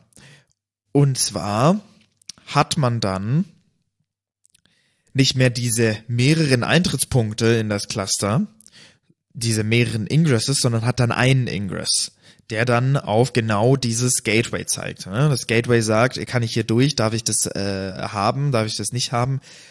Und genau das hat man dann. Also was man jetzt bei einem typischen Micro-Gateway oder einem, einem API-Gateway hat, ist ein Container oder halt mehrere Container von dem gleichen Gateway. Und das steht erstmal vor allem. Der hat dann selber Routing-Regeln. Das heißt, okay, wenn der jetzt auf einem bestimmten Kontextpfad ist oder wenn der auf einen bestimmten Host zugreift, dann route das doch bitte an diesen Container weiter. Beachte aber bitte vielleicht vorher die Regeln, die ich setze. Also welche Plugins habe ich da? Speziell wir ähm, benutzen da jetzt API6 für. Das ist eine Open Source Solution von Apache. Und da kannst du dann sagen, okay, ich möchte das OpenID Connect Plugin aktivieren. Ähm, mach doch davor erstmal hier so einen Authorization Code Flow. Dann muss sich derjenige vorher erstmal beim Identity Provider einloggen dann geht er zu API6, der speichert sich äh, den ID-Token, den Access-Token und die User-Info ab und hält sich diese Session quasi. Und genau das ist dann der Gag. Du kannst dann diese Konfiguration von dem OpenID Connect, kannst du dann vor jedem Service benutzen. Und funktioniert einfach. Also mega. Das heißt, man delegiert praktisch die über ein modulares Konzept verschiedene Aspekte raus in das Gateway, weil man genau weiß, ich muss das sowieso für jeden neuen Service machen, den ich mir hier ähm, deploye und installiere und hat dann einen einzigen Punkt, wo man das managt. Das hast du gesagt, ähm, das ist der einzige Eintrittspunkt. Das ist ja aber bei API6, glaube ich, nicht so, oder? Also wenn ich jetzt dieses Micro Gateway nehme, da habe ich doch dann schon dieses Micro Gateway vor jedem Service, oder ist das falsch? Nee, also so wüsste ich zumindest nicht, dass man es in der Praxis tatsächlich macht, weil das ist ein bisschen, also man kann API6 in verschiedenen Flavors benutzen. Man kann zum Beispiel sagen, okay, API6 ist jetzt der Ingress Controller. Das heißt, als Eintrittspunkt in das Cluster tatsächlich direkt hat man API6 und dann äh, sind da quasi verschiedene Container, die auf jeder Node quasi deployed sind und dann den Traffic Routing das dort machen. Und dann hast du es aber auch nicht neben jedem Container. Das wäre eher das Sidecar-Pattern, tatsächlich. Wenn ich es richtig verstanden habe. Es kann auch sein, dass ich hier. Ja, also das heißt, unser API6 Deployment hat einen API6. Genau. Das Und hat, aber wir benutzen das auch nicht als Ingress, Controller, sondern wir haben tatsächlich, weil das Problem, was man oft ähm, dass in, der Ingress schon belegt ist, genau, das heißt, nicht unter Kontrolle man kriegt einen Ingress gestellt. Ne? Ich bin in einem fremden Cluster und muss mich damit erstmal zufrieden geben. Das heißt, was wir haben, ist tatsächlich ein Deployment von einer von API6 und dann geht der Ingress quasi nur an den API6 und der API6 routet dann nochmal weiter. Und das ist dann einfach ein Container oder mehrere Container, die quasi skaliert äh, da sind, weil man möchte das am besten ausfallsicher haben, High Availability und leitet dann quasi den Traffic weiter. Würdest du sagen, das ist die Lösung oder eine von mehreren Lösungen? Also hast du es jetzt wahrgenommen als eine Sache, die du uneingeschränkt empfehlen würdest oder würdest du sagen, yo, kommt drauf an? Es kommt immer drauf an, würde ich behaupten. Ähm, es gibt auch die Möglichkeit, zum Beispiel in Kubernetes gibt es auch sowas wie Istio. Ja, das ist dann das Service Mesh Pattern. Da hat man dann tatsächlich innerhalb von jedem. Genau, da hast du dann tatsächlich an jedem Pod einen Sidecar-Container, der erstmal den Traffic vorher abfängt. Und dann kannst du auch zum Beispiel Mutual TLS machen. Das heißt, jeder Request, der irgendwo rausgeht, ist erstmal TL TLS encrypted. Mhm. Was natürlich auch stark ist. Ähm, und da kann man sowas machen wie, ähm, okay, ich mache einen Rewrite vorher auch oder ich mache irgendwie ORDC off oder einen Rate Limiting, kann man mit Istio auch super machen. Das ist, finde ich, einfach Geschmacksfrage oder Need, je nachdem, was man da genau braucht. Die ähm, Frage, die ich mir dann stelle, ist, ähm, hat man dann nicht so stark entkoppelt, dass man da dann auch eventuell in die Falle tappt, in diesen API Gateway Kontext Logik einzubauen? Also läuft man da diese Gefahr? Ich habe immer so das Gefühl, man kann da tatsächlich sehr schnell in die Falle tappen und dann vielleicht über irgendwelche Header Magic, ähm, zum Beispiel Authorization, so weit vergewaltigen, dass an der Applikation selbst die Wahrheit gar nicht mehr so klar ist. Also weißt du, wenn du halt sowas wie, wie eine Session-Information oder eine Berechtigung dann automatisch in den Header wirfst, dann hast du ja gar nicht mehr die Möglichkeit in deinem Anwendungscode zu controllen und zu definieren, wie denn jetzt die Logik tatsächlich stattfindet. Ja, das ist eine sehr gute Frage. Die Frage ist, wo zieht man da die Linie und inwieweit ist es okay, dass das API Gateway tatsächlich Logik auch ausführt? Weil ich meine zum Beispiel, es gibt zum Beispiel auch den Use Case, dass man Lizenzen prüfen will, wenn man da vorher zum Beispiel rangeht. Das heißt, die mhm. Requests müssen gegen irgendwas, der User muss eine verfügbare Lizenz verifiziert haben. Aber ich finde auch, das ist ein guter Use Case für einen API Gateway. Ich meine, ja, das ist ja auch genau das macht ja das API. Richtig, das ist schon richtig. Also eine Lizenz ist ja in gewisser Weise auch diese Jungfund der Funktionalität. Ja. Aber ich könnte mir schon vorstellen, dass man in gewisser Weise Gefahr läuft, da wieder hinterrücks eine, eine Kopplung einzuführen, die man gar nicht haben möchte. Also dass dann ein Microservice ohne das Gateway gar nicht mehr sinnvoll funktioniert und seine Logik gar nicht mehr komplett in der Domäne halten kann, die er ja, eigentlich verantwortet. Ja, das stimmt schon. Aber wenn ich jetzt von der Sparte ausgehe, okay, ich erwarte an meinem Microservice, dass dann ein Authorization Header dran ist, dann ist das noch genau das, was du erwarten kannst. Und wie siehst du das Pattern? Also API6 macht ja unter der Haube dann wieder eine Session auf. Ja. Also eigentlich hat man ja die Session irgendwie überwunden und hat versucht, alles self-contained und innerhalb eines Request-Response-Loops zu machen. Und dann wird da hintenrum wieder eine Session aufgemacht, damit man das Request-Token und das Refresh-Token und das Access-Token äh, entsprechend mappen kann auf den Request.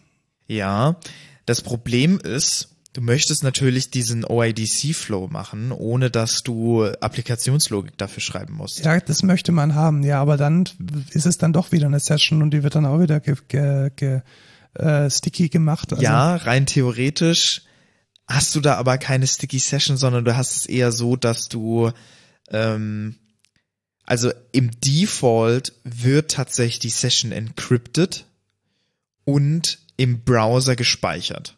Das heißt, der Session Store ist dein Browser. Als Cookie dann. Genau. Und also die Session ist immer ein Cookie. Die und man kann aber auch die komplette Information der Session, also sprich alle die komplette Payload, die Session gescoped ist, dann in diesem Cookie halten. Ja. Dann wird es wahrscheinlich mit der Zeit echt ziemlich groß.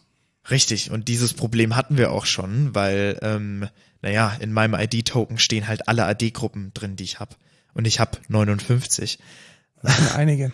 Richtig. Und dann kam am Ende raus, dass dieser äh, Token, also diese Session-Information ist 12.000 Charaktere lang und das ist ein bisschen zu groß. Da musste ich dann auch schon sehr viel hacky-Dinger machen mit irgendwie Increase, Buffer, Header Size und was weiß ich nicht alles. Und das war alles Kacke. Und deswegen habe ich die Session jetzt erstmal in den Redis gespeichert. Was aber natürlich auch doof ist, weil dann muss natürlich der Session, also die Redis muss dann high available sein, weil weil das ich, ist dein Single Point of Failure, den du dann hast, weil ohne Token kein Zugriff. Richtig. Und dann musst du halt, dann muss das API6 muss dann high available sein, dann muss das Redis high, high available sein und die müssen natürlich auch auf den gleichen Session Store zugreifen, weil sonst kannst du die Session nicht auf den einzelnen Instanzen verifizieren. Dann musst du nämlich tatsächlich Sticky Sessions machen. Und das ist auch kacke. Glückwunsch. Richtig. Haben wir jetzt einfach nur das Problem von den Entwicklern wegverlagert hin zu dem DevOps? Ja, das auf jeden Fall. Die Frage ist, was ist weniger Aufwand? Ja, also ich glaube tatsächlich Konfigurations- und Security-Fehler passieren dir mit dem Gateway-Pattern weniger.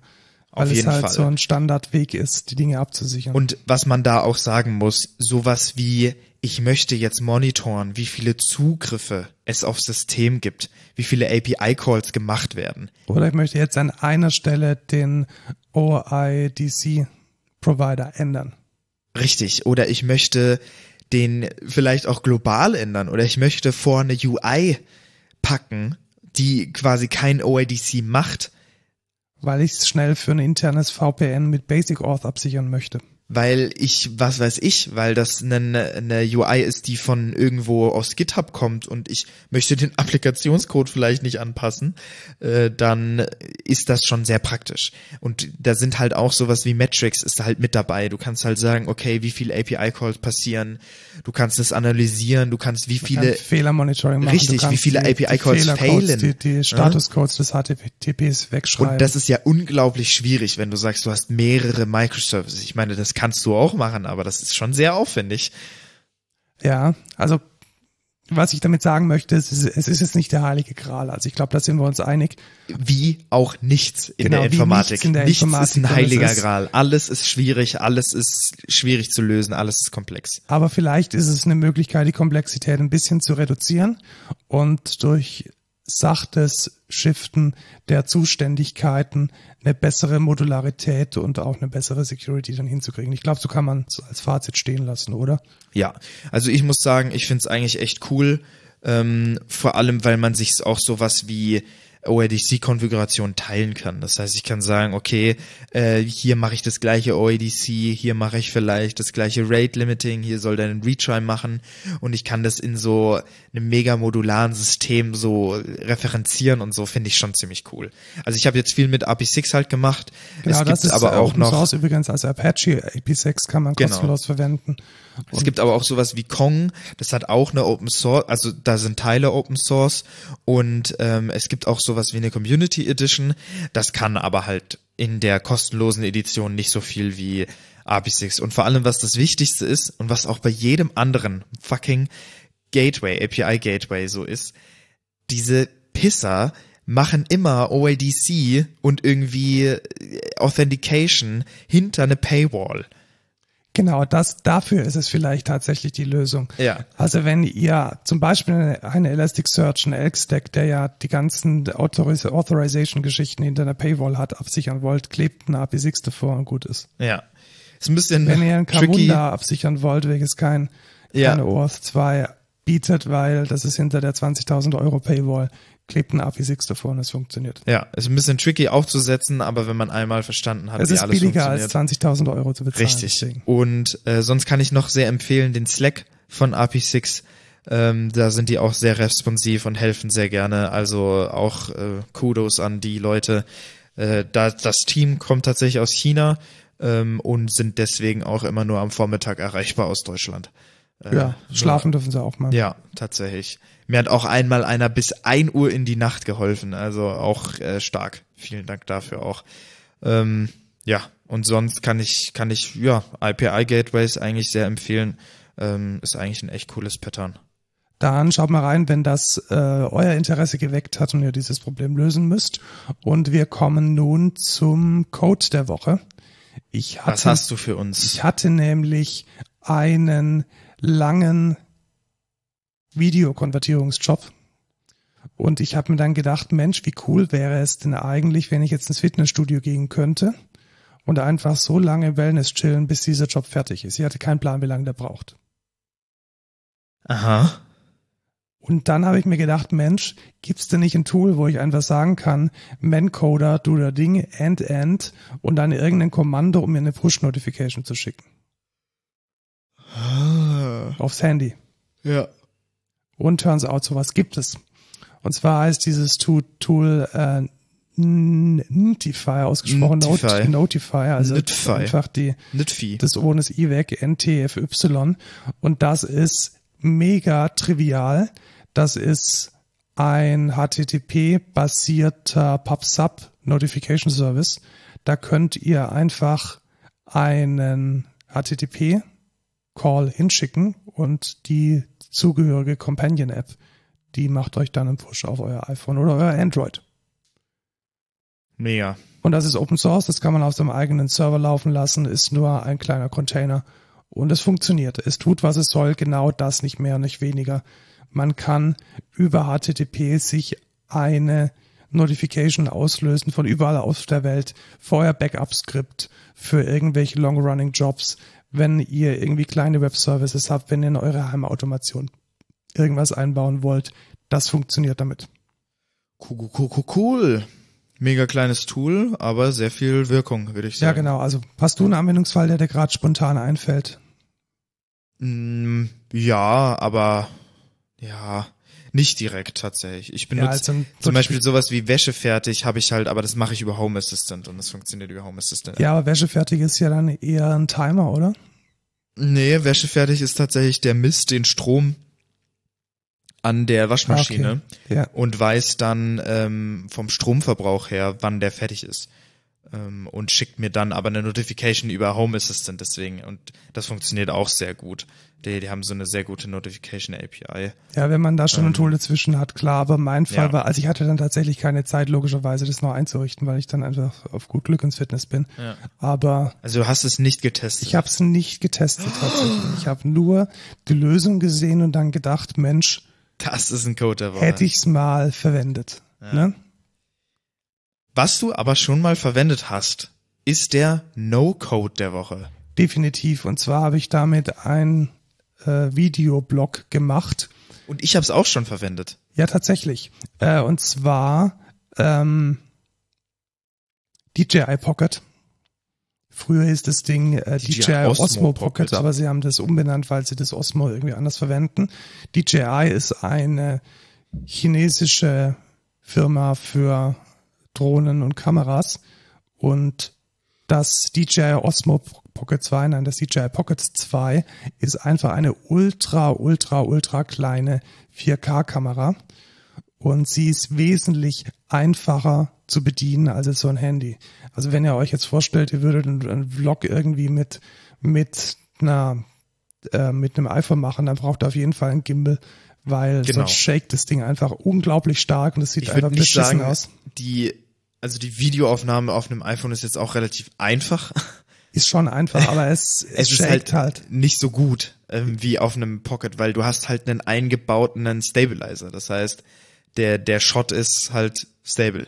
Mega smooth, genau. Ja. Und wenn man einfach mal ein bisschen dokumentieren möchte, ich habe jetzt mit mit der Crew, mit der wir unter, unterwegs waren, einfach mal so ein bisschen durchgefilmt und das macht ist einfach cool, ist nett, da äh, schöne Momente für die Zukunft festzuhalten. Ob man jetzt das tatsächlich auf YouTube stellt oder nicht, ist noch mal eine andere Geschichte. Ich fand es extrem angenehm. Es ist direkt in der Tasche, man hat es schnell angemacht, man kann relativ schnell zwischen dem Selfie-Mode und einem ähm, ich filme das, was ich sehe im Modus. Also auch eine gute. Vlog-Kamera. Es ist einfach eine super gute Vlog-Kamera, genau. Und wir haben damit auch den Auftritt für äh, spätere Analyse mitgeschnitten. Sieht super gut aus, kam mit sch schrecklichem Licht super gut klar. Also einfach eine klare Empfehlung als eine kleine Kamera und definitiv eine gute Alternative zur äh, GoPro, die ich nach wie vor von der Bildstabilisierung einfach scheiße finde. Ja, und die Bedienung ist auch nicht so geil und ja. Also GoPro hatte mal als Pionier in diesem, in diesem Genre definitiv eine Daseinsberechtigung. Aber ich glaube, die wurden jetzt deutlich von der DJI Pocket überholt. Ja, ich kann auch noch dazu sagen, die, äh, ich habe die Pocket auch schon, ich glaube, für mein Musikvideo verwendet Ja, genau. äh, und für Tanzvideos, die ich schon gemacht habe. Also äh, die ist Bombe, die ist mega einfach zu bedienen, mega geil, direkt stable Shot, ähm, super Ding. Also kann ich auch empfehlen. Kostet 369 Euro und ist es auf jeden Fall wert. Genau. Ich leih mir einfach immer deine aus, weil ich das Geld nicht ausgeben will. Ja, weil ich bin ja auch nicht jedes Wochenende auf dem Festival. Richtig. Äh, man kann, wenn man möchte, es auch direkt live äh, ans iPhone anschließen oder an Android mit USB-C oder ähm, Lightning und dann auch synchron über den großen iPhone-Bildschirm dann Filme machen. Aber braucht man eigentlich nicht. Also ich glaube, der Standardanwendungsfall ist es, ihn einfach in der Hand zu halten und dann Action-Shots damit zu machen. Genau. Dann würde ich sagen, Machen wir einen Knopf dran. Ähm, wir suchen bei. EntwicklerInnen. Genau, nach wie vor Frontend, Backend. Ähm, bewerbt euch am besten Initiative unter karriere.excentra.de Schenkt uns Geld. unter buymeacoffee.com slash codeculture at codeculturepod auf Twitter. Wenn ihr uns eine Mail schreiben wollt, codeculture at excentra.de. Tschüss, Lukas. Ciao, Markus.